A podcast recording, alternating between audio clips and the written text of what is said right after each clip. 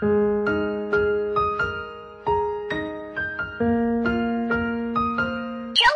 们，小伙伴们，当童年遇上绘本，开始狂欢了亲密伙伴们，你们好，欢迎你们来到《当童年遇上绘本》。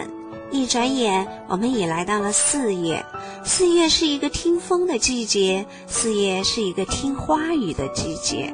随手推窗往外看，满眼的绿；抬脚步入大自然的怀抱，满眼都是春天的梦。今天，小松果要跟亲密伙伴们分享一个绘本故事《春神跳舞的森林》。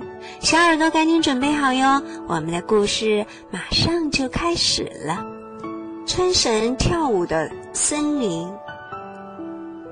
清晨，阿弟和爸爸坐上开往阿里山的小火车。阿弟手中紧紧握着一个旧旧的小袋子，里面装着一片干枯的樱花瓣。这是奶奶最宝贝的东西，她总是小心地拿出樱花瓣，对阿弟说：“在山上时。”当我闻到青草发出清香，感觉泥土变得温暖的时候，我就一直在等。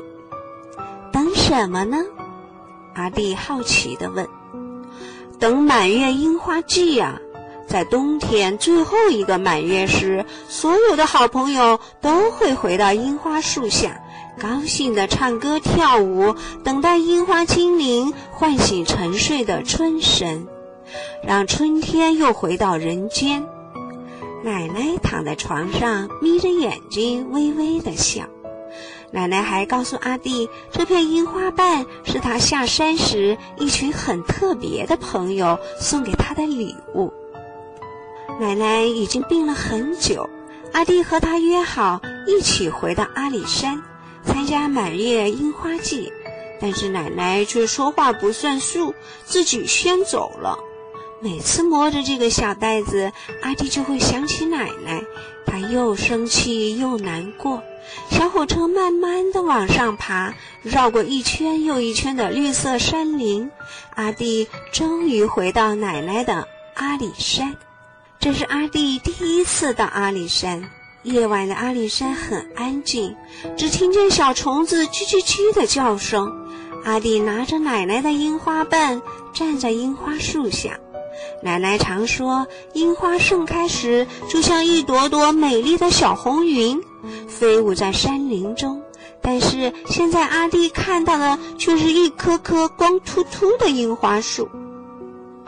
奶奶，您知道我帮您把樱花瓣带回来了吗？阿弟把花瓣放在树枝上，想象樱花盛开的模样。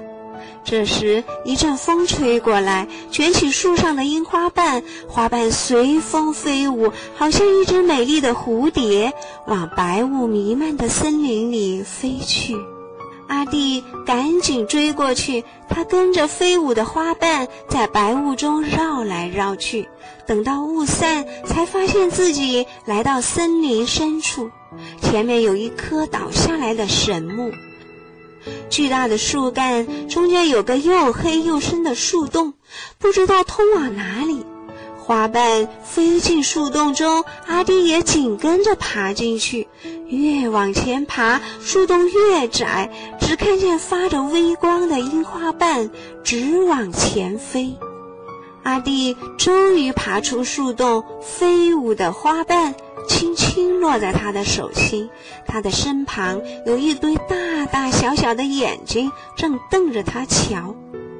咦，这个小男孩手中拿的不就是我们送给玛娜的樱花瓣吗？动物们交头接耳地说：“玛娜是我奶奶。”阿弟好惊讶，他居然可以和动物说话。哇，玛拉都当奶奶啦！她离开山上的时候还只是个小女孩呢。动物们惊呼着，阿弟这才明白，原来他们就是奶奶那群很特别的朋友。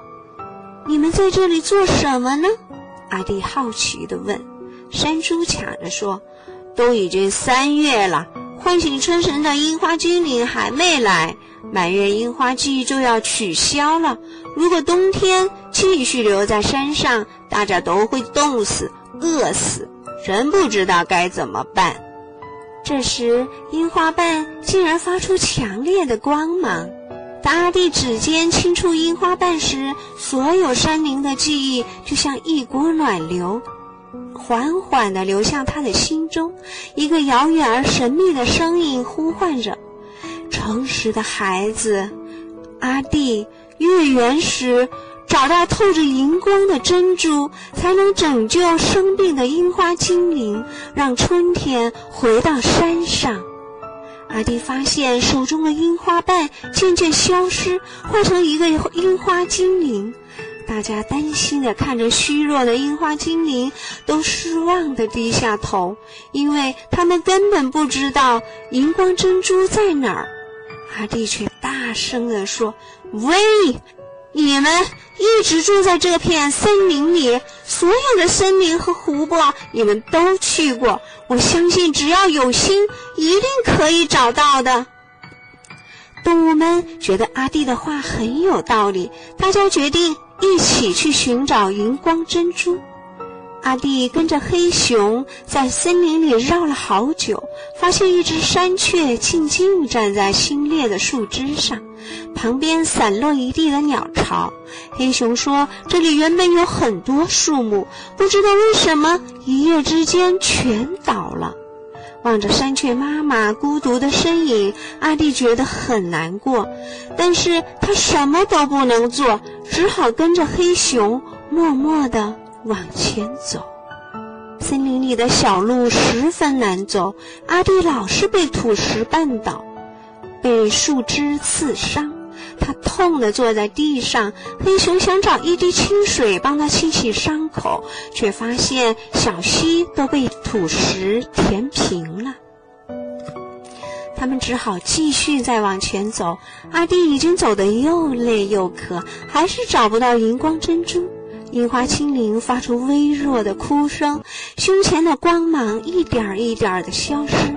阿弟看着手中越来越透明的樱花精灵，就像是雾一般，随时会飘散在空气中。他难过的将它贴近自己的心窝，一滴泪水悄悄地落了下来。在月光的照耀下，阿弟的泪珠闪着银色的光。泪珠滴落在樱花精灵身上，樱花精灵坐了起来。泪珠的荧光注入樱花精灵的身体，樱花精灵渐渐地飞起来，落在干枯的樱花树树枝上。阿弟惊呆了。阵阵春风出来，天空飘落一阵樱花雨，花瓣在空中飞舞旋转，缓缓落到阿弟的手心。